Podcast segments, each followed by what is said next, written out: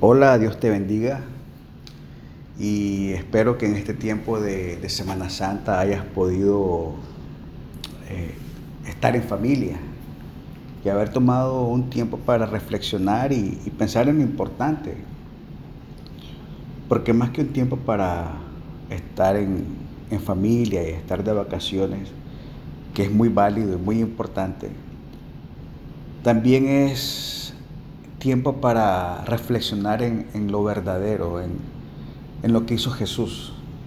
Y obviamente la obra redentora de Jesucristo es lo más importante eh, que puede acontecer en nuestra vida.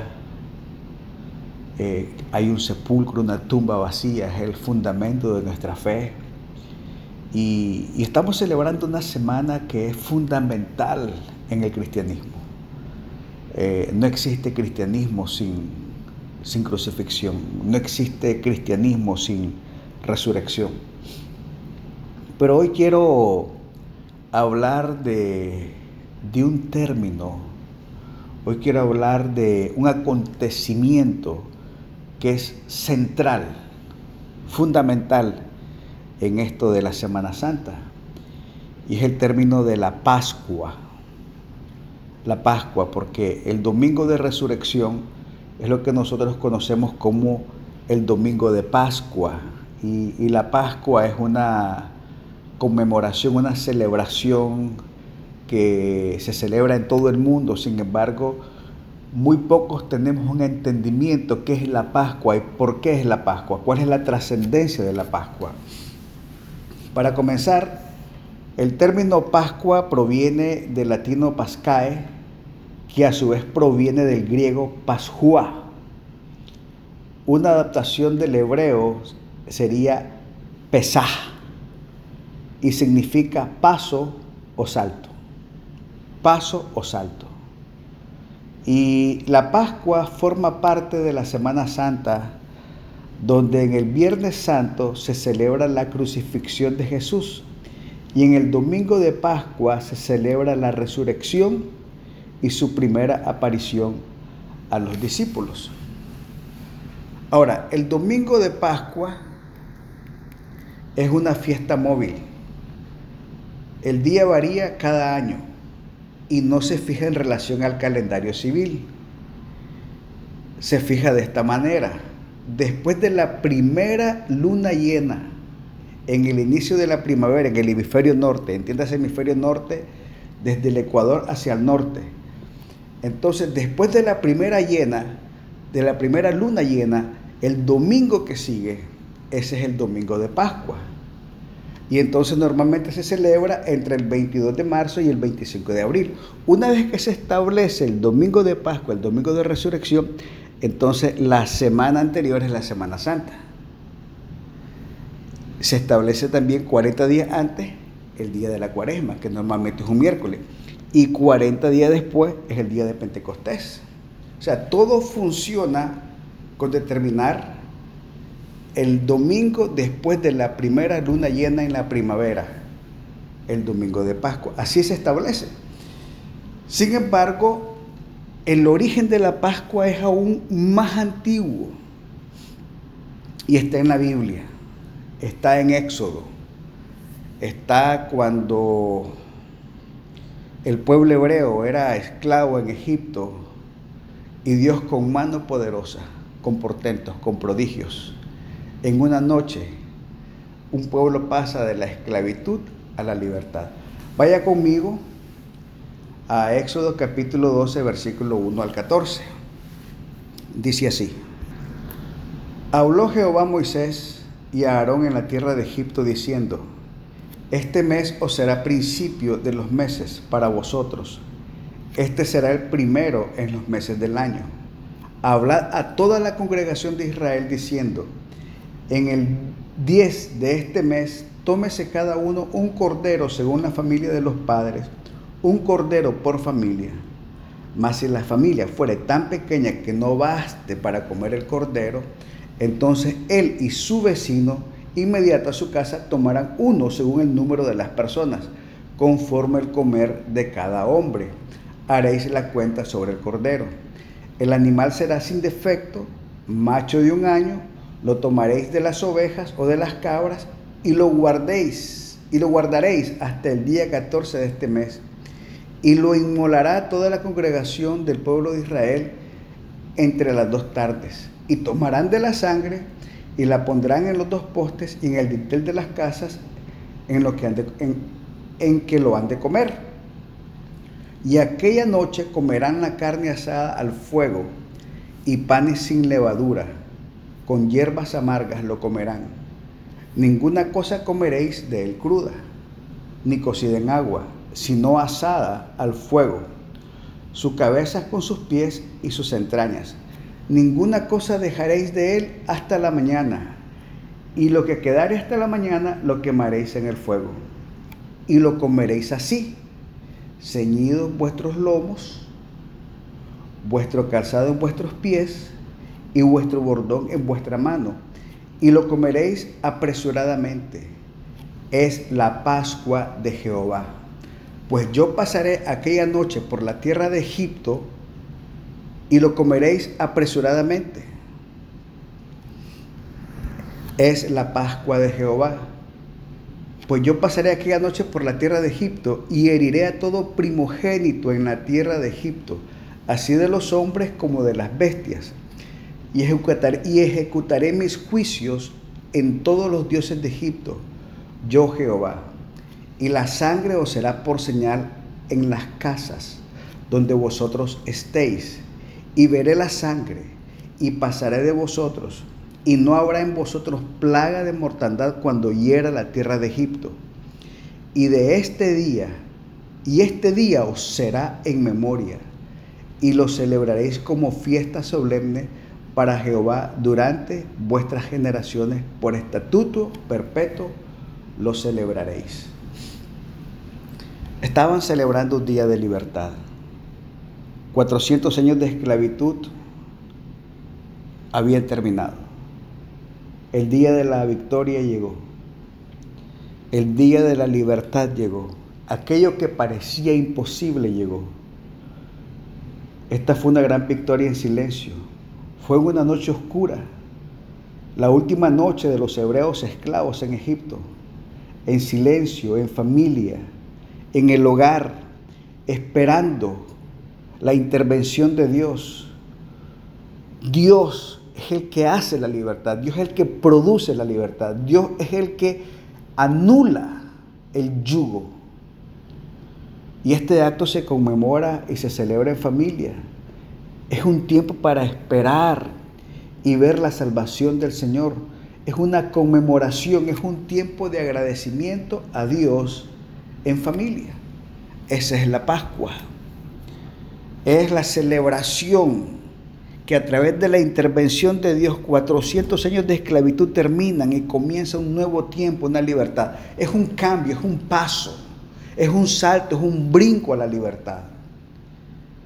Y también es un día de independencia y de dependencia. En nuestros países es muy normal celebrar los días de independencia. Por todo el mundo se celebran los días de independencia porque normalmente nuestras naciones estaban siendo dominadas por otras naciones más poderosas y un día pudieron ser libres y se autoproclamaron como repúblicas libres e independientes. Eso es la independencia.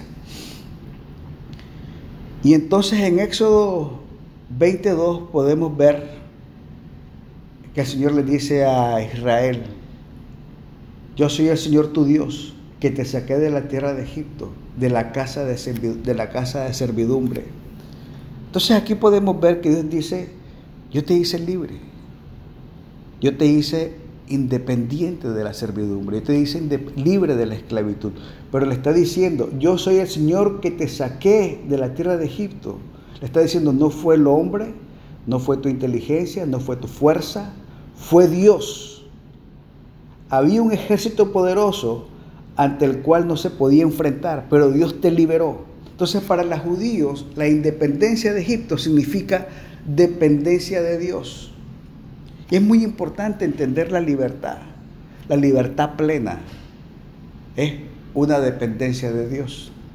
Ellos estaban una noche antes apretados ¿verdad? Con una luz alrededor de una casa, compartiendo el pan, obedeciendo a la voz de Dios, con sus maletas listas, en una noche oscura, esperando la libertad. Llegó el momento, el ángel de Jehová pasó por Egipto, todos los primogénitos murieron, hasta los animales, pero en Israel ni uno solo. Y los egipcios les suplicaron que se fueran y los llenaron de oro y riqueza. Los judíos recuerdan este acontecimiento con humildad y alabanza. Les está diciendo el Señor a ellos, pueden confiar totalmente en mí. Y es un patrón de vida que ellos hasta el día de hoy observan y conmemoran. Ellos debían aprender a confiar de Dios en el desierto. Sabían que cuando faltó el alimento, Dios proveyó.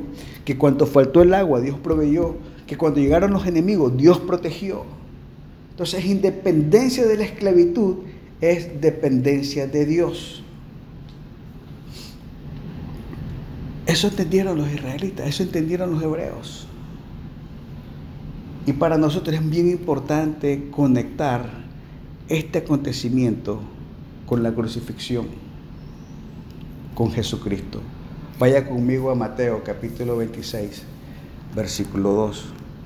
Dice así, sabéis que dentro de dos días se celebra la Pascua y el Hijo del Hombre será entregado para ser crucificado. Mateo 26, 19. Y los discípulos hicieron como Jesús les mandó y prepararon la Pascua. O sea, lo que estamos hablando es que el tiempo de crucifixión de Jesús era el tiempo de Pascua.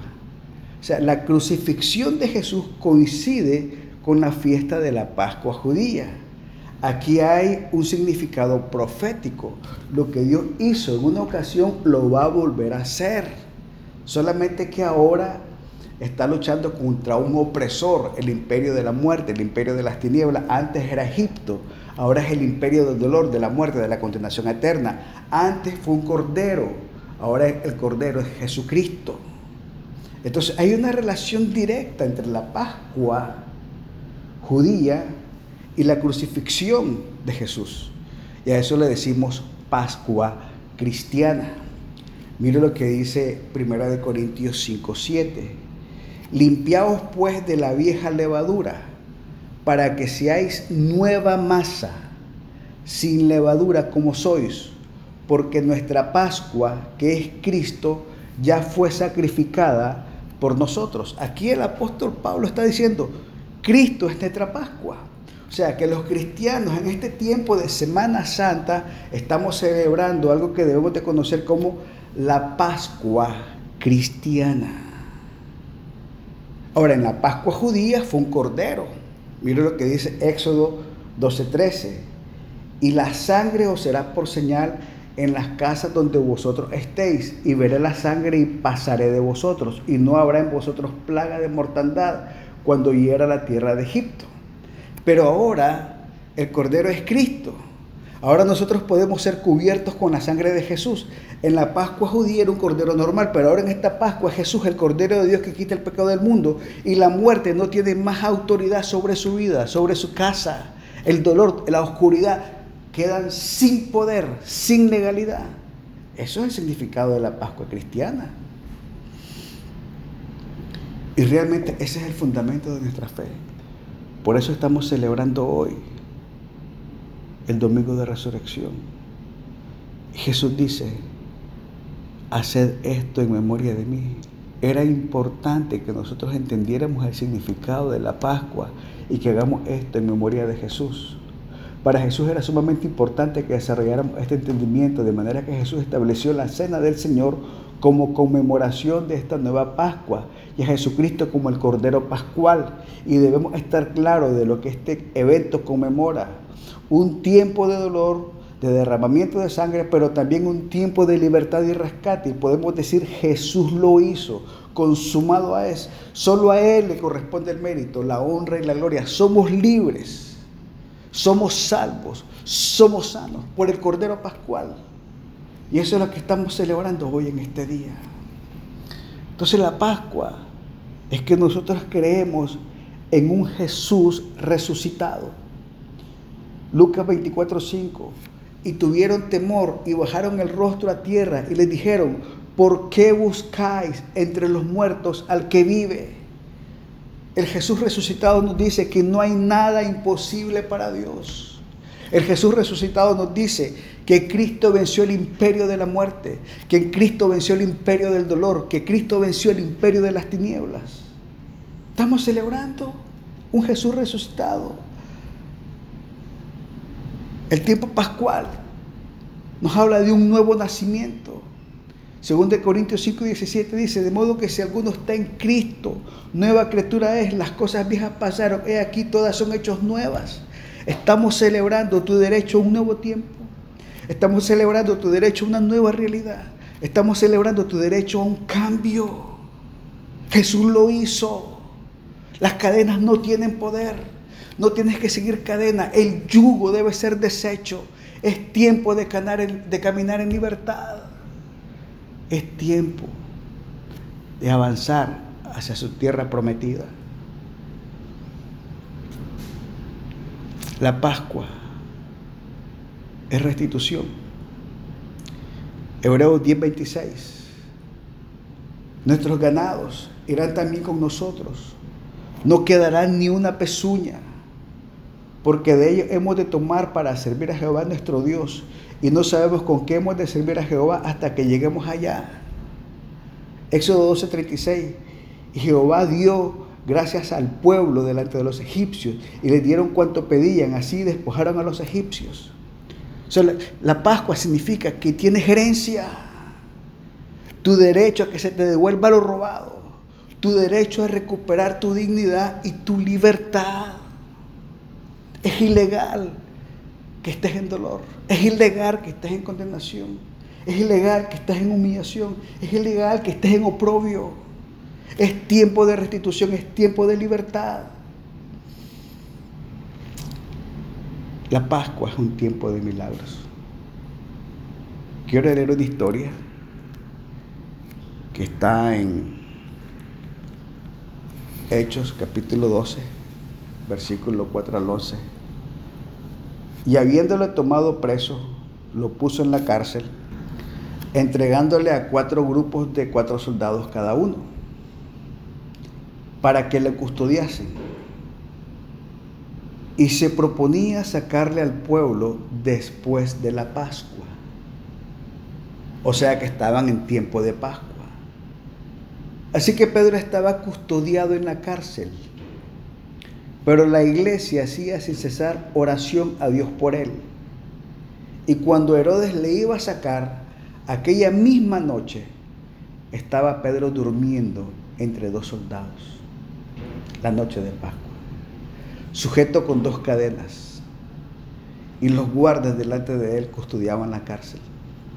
Y aquí que se presentó un ángel del Señor y una luz resplandeció en la cárcel y tocando a Pedro en el costado le despertó, diciendo, levántate pronto.